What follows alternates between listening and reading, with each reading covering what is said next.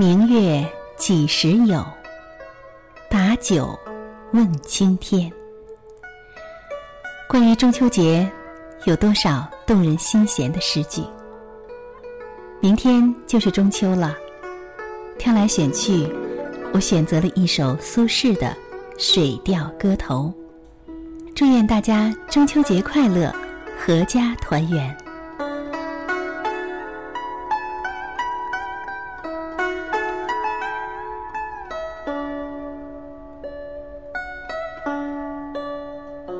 明月几时有？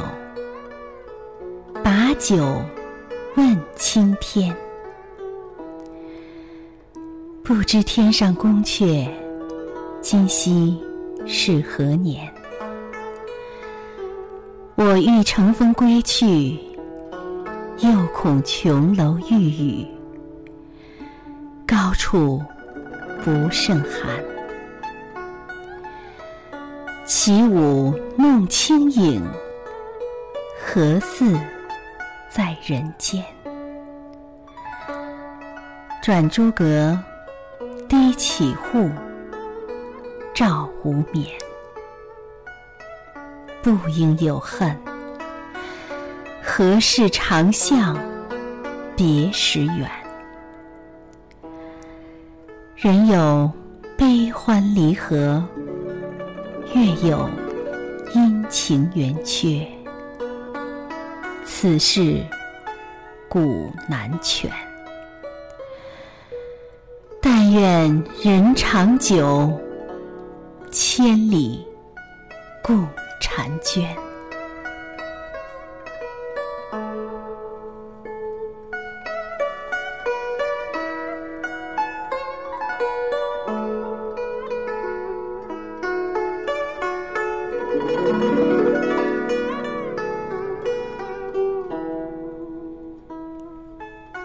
大自然的景物中，月亮是很有浪漫色彩的，它很容易启发人们的艺术联想。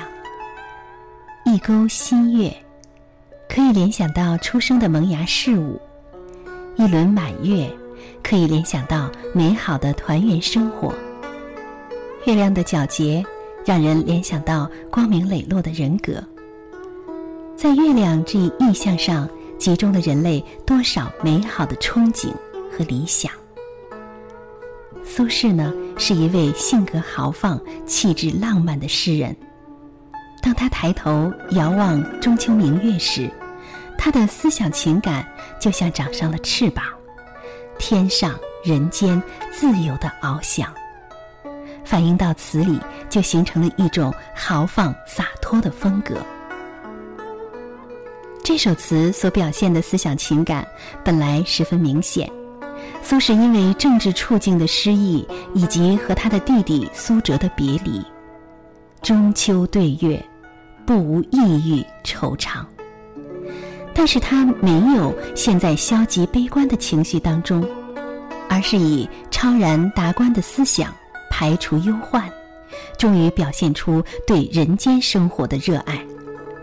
这首词是中秋望月怀人的作品，表达了对胞弟苏辙的无限的怀念。词人运用形象描绘的手法，勾勒出一种皓月当空、美人千里、孤高旷远的境界氛围，反衬自己孤独愁苦的情绪，和往昔的神话传说融合在一起。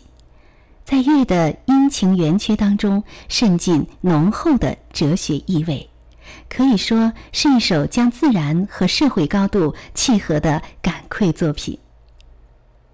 明月几时有？这在九百年前苏轼的时代是一个无法回答的谜，而在今天科学家已经可以推算出来了。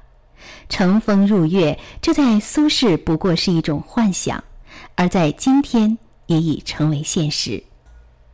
可是今天我们在读苏轼的词，仍然不能不赞叹他那丰富的想象力。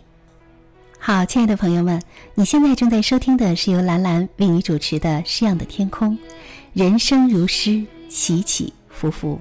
接下来我们来收听一首王菲带给我们的《明月几时有》。今晚的节目就到这里，晚安。